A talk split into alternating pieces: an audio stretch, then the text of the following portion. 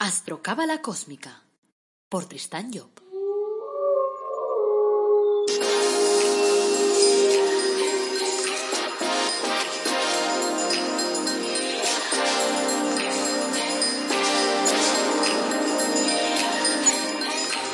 Astrocábala Cósmica, episodio 51. Te brindo una calurosa bienvenida a Astrocábala Cósmica, el podcast en el que te hablamos de astrología cabalística y de cábala y lo hacemos de forma amena, directa, clara, de esa que puedes aplicar todos los días, por lo tanto, fácil. Soy Tristan Job, tu astrólogo, cabalista y escritor cósmico, y llevo más de 30 años trabajando la cábala. Hoy es miércoles 24 de junio de 2020. Este es el episodio 51 y como cada miércoles vamos a tratar un tema relacionado con la cábala. El título de nuestro episodio de hoy es La vida continúa las otras regiones del mundo del deseo. Y vamos a seguir así nuestro recorrido turístico por ese mundo de los deseos. Antes, como siempre, quiero recordarte que tenemos una maravillosa web que se llama El Árbol Dorado Academy y en la que ofrecemos cursos gratuitos. Y además, pues productos de crecimiento personal como puede ser tu árbol de la vida personalizado o tus ángeles personalizados, que son únicos en el mundo mundial, ¿eh? no los vas a encontrar en ningún otro sitio. Y te dejo los enlaces allí en las notas del episodio. También aprovecho para nombrarte mi último libro, que es La búsqueda de la felicidad a través del árbol de la vida, que se centra en el tema pues, del árbol de la vida de la cámara y de cómo nos podemos manejar con cada uno de sus sefirot.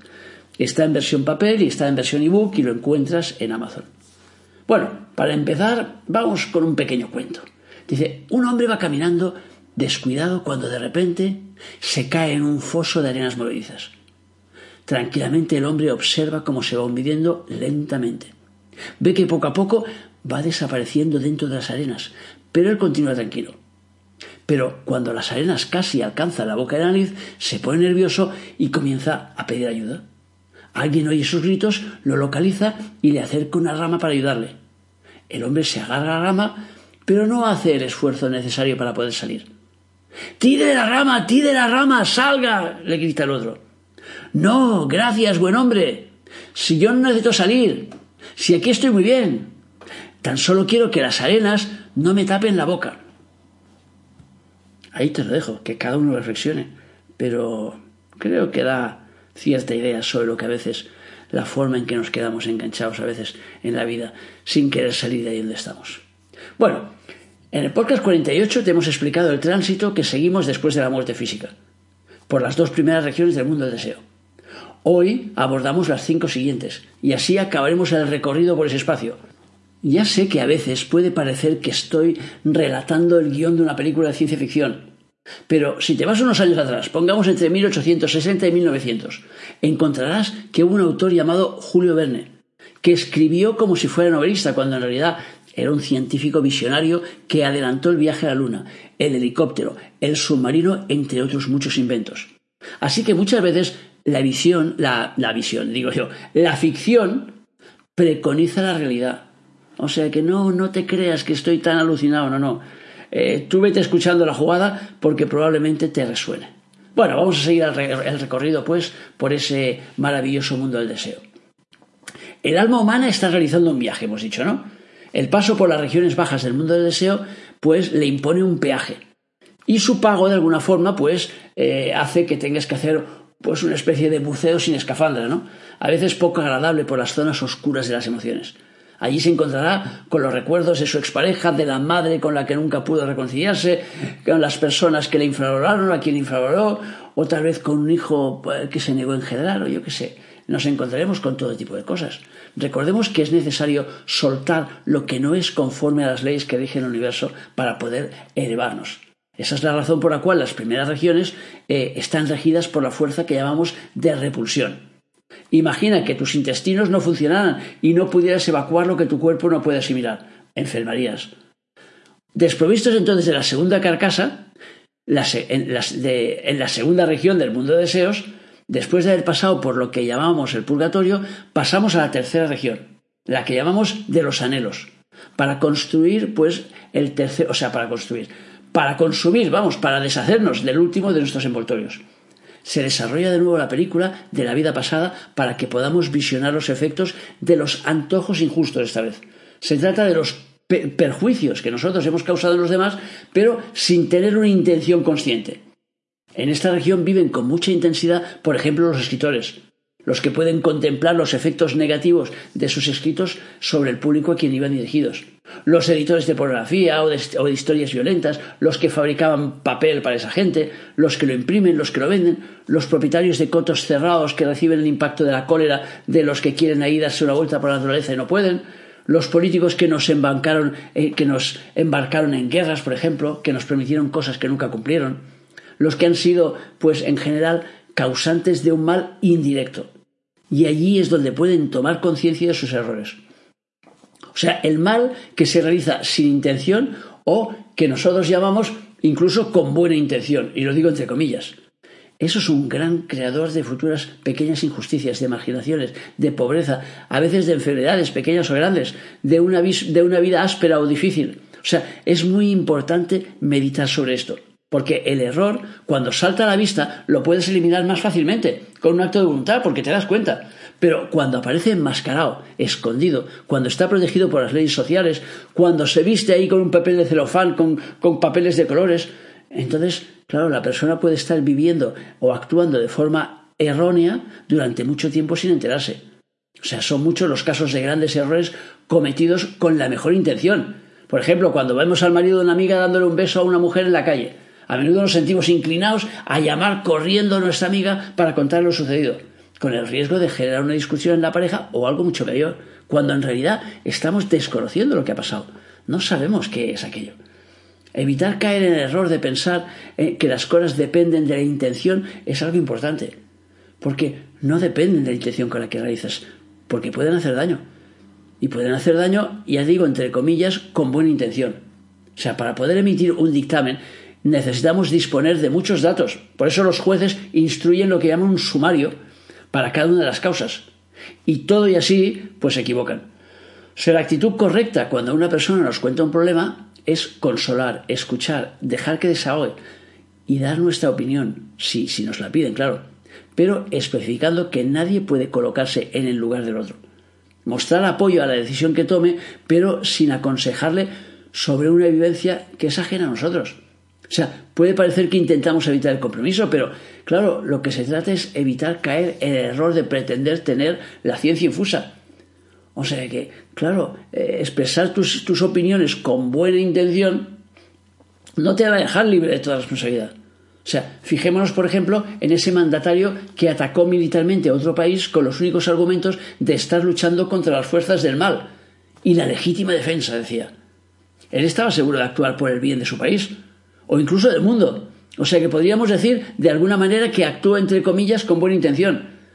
Pero si analizamos los resultados y vemos las personas muertas, veremos cómo a los hijos de los muertos les importa poco la intención que, que, les dejó. A las mujeres viudas les importa muy poco la intención con la cual mataron a sus maridos. O sea, por eso tenemos que ser conscientes. Entonces, quienes se manifiestan contra las guerras, por ejemplo, también actúan con buena intención. Entonces, ¿a quién le damos la razón? A ver, ¿Aconsejamos a los manifestantes que apoyen las guerras contra el mal? ¿Aconsejamos a los mandatarios que dialoguen por la paz? ¿Sugerimos a las víctimas que se conviertan en el eje del bien? Resulta muy complicado. O sea, a lo mejor es preferible que cada uno tome sus propias decisiones y que cargue con ellas. O sea, que a lo mejor conviene recordar las palabras esas de Teresa de Calcuta cuando decía, no me llaméis para manifestarme en contra de la guerra, sino en favor de la paz. Hay una gran diferencia. O sea, quizás sea preferible evitar los consejos y dejar de pretender que nuestras opiniones sean vinculantes, sino solo una información que está destinada a poder enriquecer de alguna forma a, nuestro interlocutor. Por otro lado, deberíamos también fijar nuestra atención sobre las omisiones, aquello que pudimos haber realizado, los deseos o los propósitos incumplidos, pensar en cómo fueron interpretadas nuestras palabras, cada uno comprende las cosas a su manera y una palabra puede causar estragos en una mente que sea incapaz de poderla asimilar. O sea que es necesario también meditar sobre las posibles derivaciones de cada acto.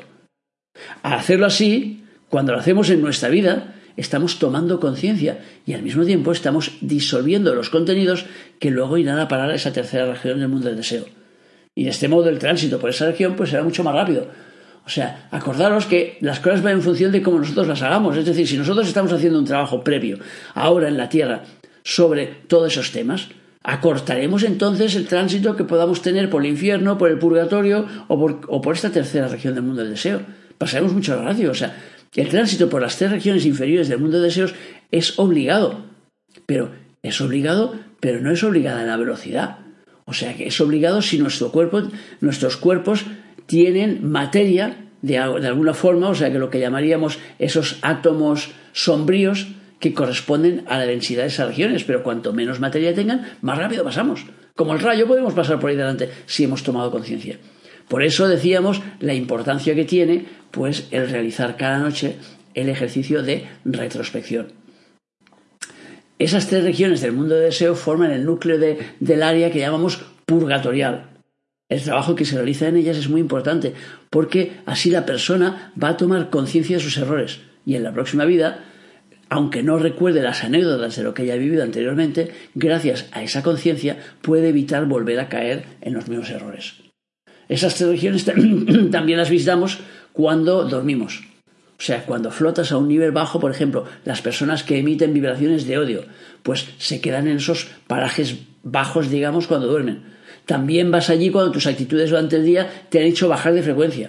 O sea, eh, no sé, cuando tienes, ya te digo, malas, malas, eh, malos pensamientos, malas emociones, malos sentimientos hacia la gente, cuando tomas excesivamente alcohol o tabaco, o toxinas o drogas, el exceso de comida también te puede llevar, el exceso en, de alguna manera de la actividad sexual y, las, y claro, las emociones sombrías y el ver películas violentas. O sea, todas esas cosas te llevan a esos bajos niveles. Y entonces, claro, ¿qué pasa? Que entonces cuando estás por la noche en esas regiones, entonces tienes pesadillas.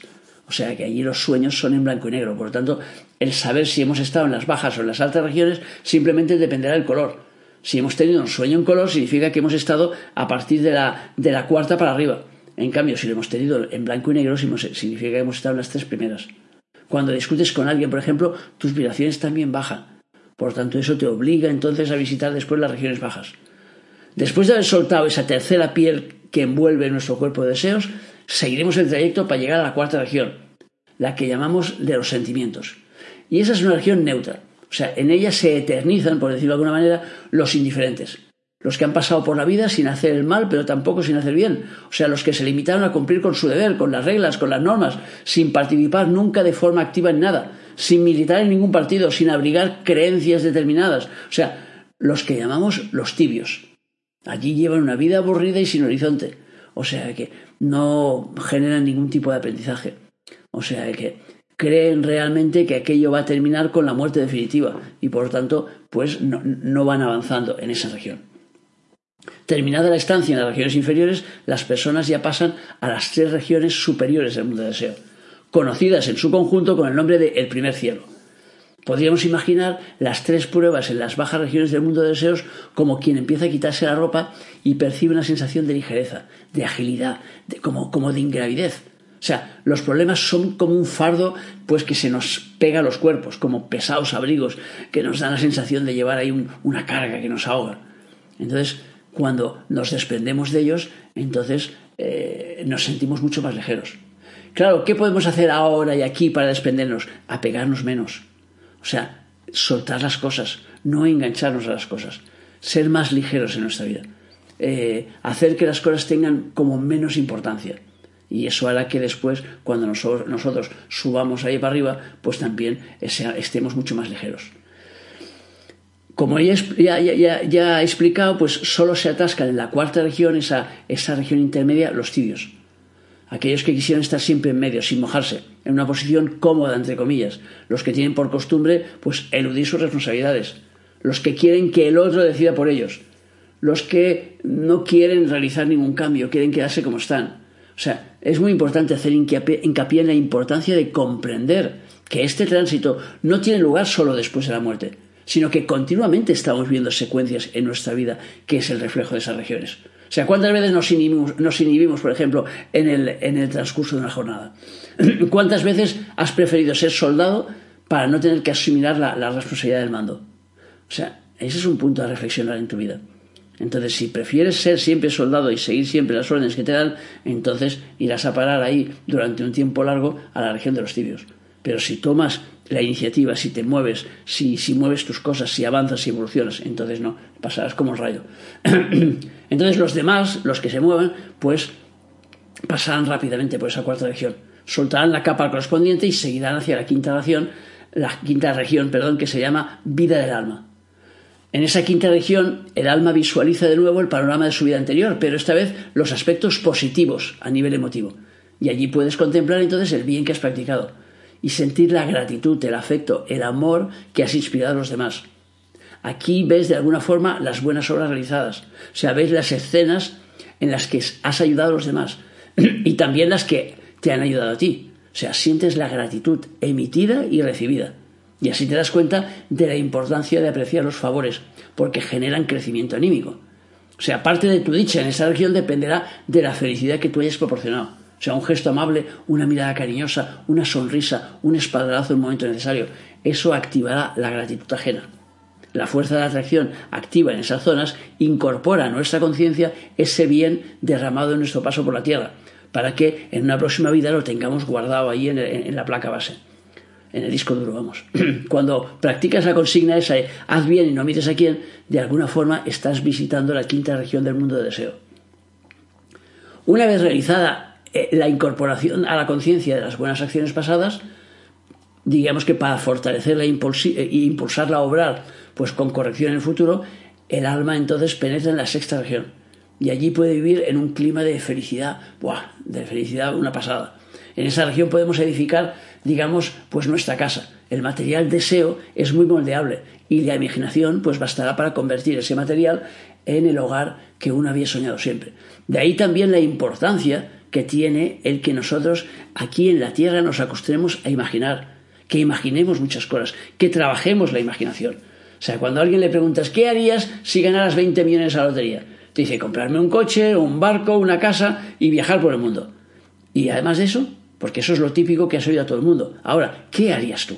¿Qué harías tú en tu vida? Imagina, imagina el máximo de cosas, imagina el máximo de detalles. Si trabajas tu imaginación, cuando llegues a esa sexta región, entonces te podrás hacer la realidad a tu guisa. Podrás imaginarte cómo quieres las cosas. Y entonces, claro, estarán mucho más elaborados si tu imaginación ha sido trabajada. En cambio, si has trabajado un mínimo del mínimo, entonces, claro, irás ahí la casita, venga, pues la, la pequeña casita justita sin muchos detalles. En las altas regiones del mundo del deseo abunda el color, la luz, las flores. Y por tanto allí el alma puede imaginar pues suntuosos jardines con todo tipo de flores exóticas. Y en esa morada eh, puedes vivir con los seres queridos, con los que has estado esperando, con los que vendrán más tarde. O sea que cuando su tiempo físico, claro, se haya cumplido. En esa sexta región las personas se reúnen por afinidades colectivas de modo que se juntan las almas de quienes en la tierra estaban unidos de alguna forma por un eh, sentir común. O sea, además de la mansión del amor es también la de la amistad. O sea, es como una tierra prometida, podemos decir. En un orden práctico, en nuestra vida en la tierra, eh, diríamos que en el momento en el cual la persona, a través de los cambios que está haciendo en su vida, consigue subir de las zonas oscuras, cuando su personalidad ha quemado esa materia que pertenece a las bajas regiones, es decir, ha dejado atrás las emociones oscuras, los problemas, las cosas chungas, entonces actúa con los materiales que vienen de esas regiones. Cuando eso pasa, claro, sus actos en el mundo físico tienen que dar sus frutos, porque la fuerza de reacción que, que hay en esas regiones le pondrá en contacto con gente pues que va a complementar sus ideas, que le va a ayudar. O sea que es posible que el éxito tarde un poco a veces en producirse, pero eso dependerá del karma que haya acumulado la persona. Pero si persiste en su acción positiva, el propio impulso movilizará voluntades afines. O sea, le ayudará a que las cosas salgan bien, a que se cumplan sus objetivos, a que las cosas avancen en su vida. Eso significa que si conseguimos quemar las emociones y los pensamientos chungos, hacia nosotros mismos, claro, y hacia los demás, pues habremos dado un gran paso. También, claro, conviene superar los apegos, los miedos, las inseguridades. O sea, subir el nivel de autoestima, alejarnos del, plano ese del derrotismo y del pesimismo. O sea, no dejarnos meter en esas películas. Si superamos esos impedimentos, nuestra vida cambiará. Y los problemas, entonces encontrarán una solución fácil. Y como digo yo, nos daremos cuenta de que la vida es fácil, la vida es fácil, la vida es fácil. Es evidente que esos cambios, claro, no los vas a hacer un día Pero si empiezas por tomar conciencia de la necesidad de aplicar parámetros distintos a tu vida y de ir dejando la crítica, de ir dejando el, el meterse con los demás, de ir dejando los sentimientos chungos, entonces verás tú cómo empiezas a encontrar éxitos en tu vida. Con un poco de tiempo, claro, porque hay que, hay que tener en cuenta siempre que primero tienes que plantar, después tienes que regar, después tienes que dejar que salga la flor y finalmente viene el fruto. Ya sabes que todo se mueve en cuatro tiempos. Entonces, claro, no pretendamos que hoy haces una buena acción y mañana ya, ya está, ya te la pagan. No, o sea, date un poco de tiempo.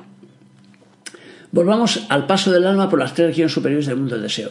Mientras en las tres regiones inferiores la fuerza de repulsión destruye los envoltorios, que sirven de vehículo de alguna forma en la vida, en las tres regiones superiores, la quinta, la sexta y la séptima, la fuerza de atracción mantiene la cohesión de los cuerpos del deseo. De modo que estas, esas tres regiones, pues de alguna forma podríamos decir que son como un mundo unido. Pero existe una diferencia esencial entre la sexta y la séptima ya que mientras la sexta ofrece la materia deseo y necesaria para vivir en ese mundo, para poder construir, como hemos dicho, casas, flores, ciudades, formas múltiples, la séptima te da el material para la inspiración y la contemplación. O sea, los que en su vida pasada hayan cultivado las virtudes más elevadas, digamos, del cuerpo del deseo, los que hayan proyectado sus deseos hacia lo sublime, hacia la comprensión del mundo, de las leyes, hacia la superación personal, hacia el desarrollo personal, hacia la evolución, o sea, sea a través del arte, de la meditación, de la plegaria, yo qué sé, del deseo trascendente, o sea, el que con su actitud su filantropía de alguna forma ha facilitado a los demás el acceso a lo sublime, se encontrará con un cuerpo de deseos con mucho material de esa séptima región. Y entonces podrá vivirla con intensidad y participar en los trabajos. O sea, lo que tenemos que comprender es que nosotros para poder trabajar en un espacio determinado tenemos que tener las herramientas de ese espacio. Es decir, si tú quieres ser carpintero, tienes que tener un serrucho y tienes que tener una lija y tienes que tener un formol y tienes que tener una serie de elementos que te permitan hacer eso. Entonces, claro, esos elementos para tenerlos cuando nosotros pasamos por el mundo del deseo, primero los tenemos que haber creado en la tierra. O sea, tenemos que haber trabajado esos elementos. Entonces, al haberlos trabajado, los tenemos en nosotros. Cuando llegamos a esa región, entonces, claro, somos, eh, digamos, entre comillas, seres de primera categoría porque hemos trabajado aquello y tenemos las herramientas para poder trabajar en ese espacio. Si no hemos trabajado nada de todo eso, pues estamos en ese espacio, pues no sé, como el extraterrestre, que, o, el extraterrestre no, como el, pongamos que el que vive pues en las selvas del Brasil, allí en la punta de todo, y que de golpe lo metes en medio de Nueva York. Y entonces hay una serie de elementos que no conoce para nada. Y entonces estará en medio de un sitio donde hay muchas posibilidades pero no se manejará, no sabrá cómo se maneja el agua caliente o el agua fría, o cómo, o cómo se enciende un, un, microondas, o cómo, o sea, se, cómo se, se, pone en marcha un microondas, o cómo se enciende una, una placa de esas de vitrocerámica. O sea, no tendrá ni idea, porque no tendrá los elementos. La séptima región del mundo del deseo es conocida como la región del poder del alma, y significa que allí el alma ejerce sus facultades con toda amplitud o sea que los poderes que, hayas adquirido en tu peregrinaje humano, relacionados con los deseos y las emociones, pues tienen que desarrollarse ahí. Una de las habilidades es la contemplación del pasado, tanto el ancestral como eh, la historia de nuestras vidas. O sea, y, y, el reciente. O sea que tienes visión entonces, cuando has desarrollado un poco todos esos temas, tienes visión entonces sobre las cosas pasadas sobre las personas que dejamos en el mundo físico, por ejemplo. En esa región podemos establecer contacto incluso por las noches, cuando la persona duerme, podemos mandarle mensajes a esas personas. O sea que, y, pero eso ya te digo, es en base a que lo habíamos trabajado antes aquí. Claro, resulta entonces evidente que el ejercicio de esos poderes requiere de una práctica.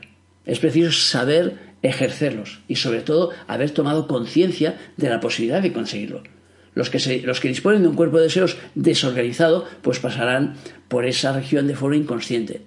O sea, y mientras la gran masa vivirá la séptima región, pues como una existencia feliz y sin problemas, esa élite que acabamos de hablar, pues esa cultivará las virtudes y los talentos, y por lo tanto, esa verá cosas que los demás no ven y podrá avanzar de una forma que los demás no podrán.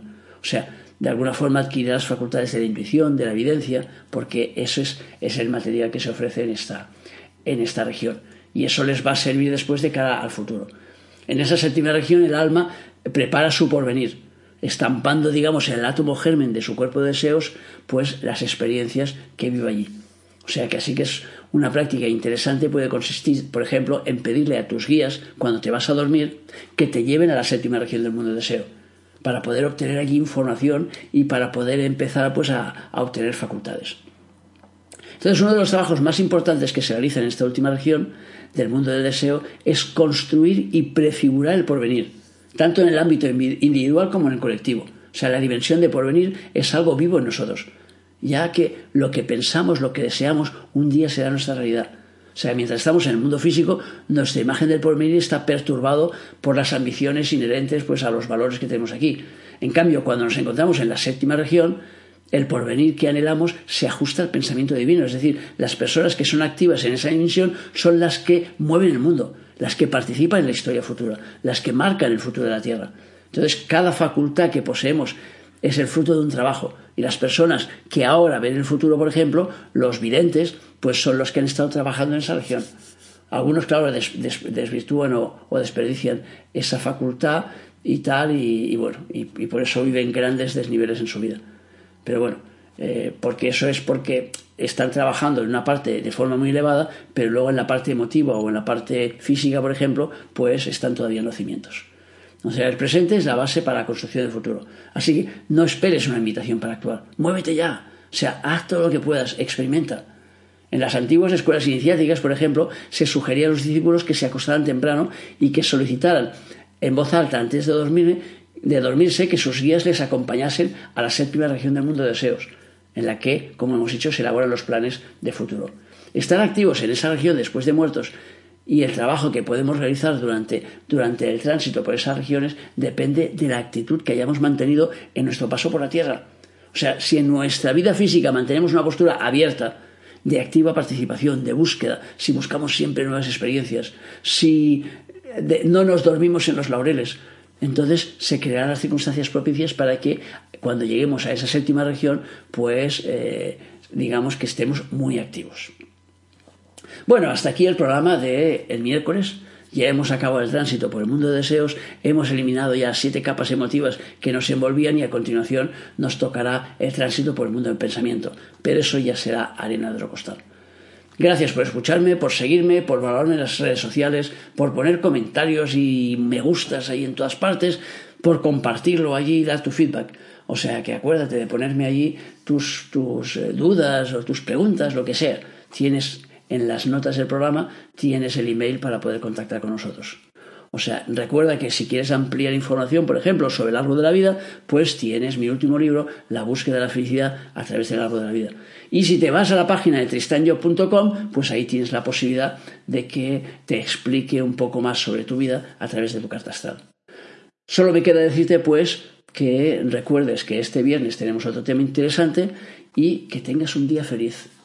Y recuerda sobre todo, nuestro lema es apasionate, vive, cambia.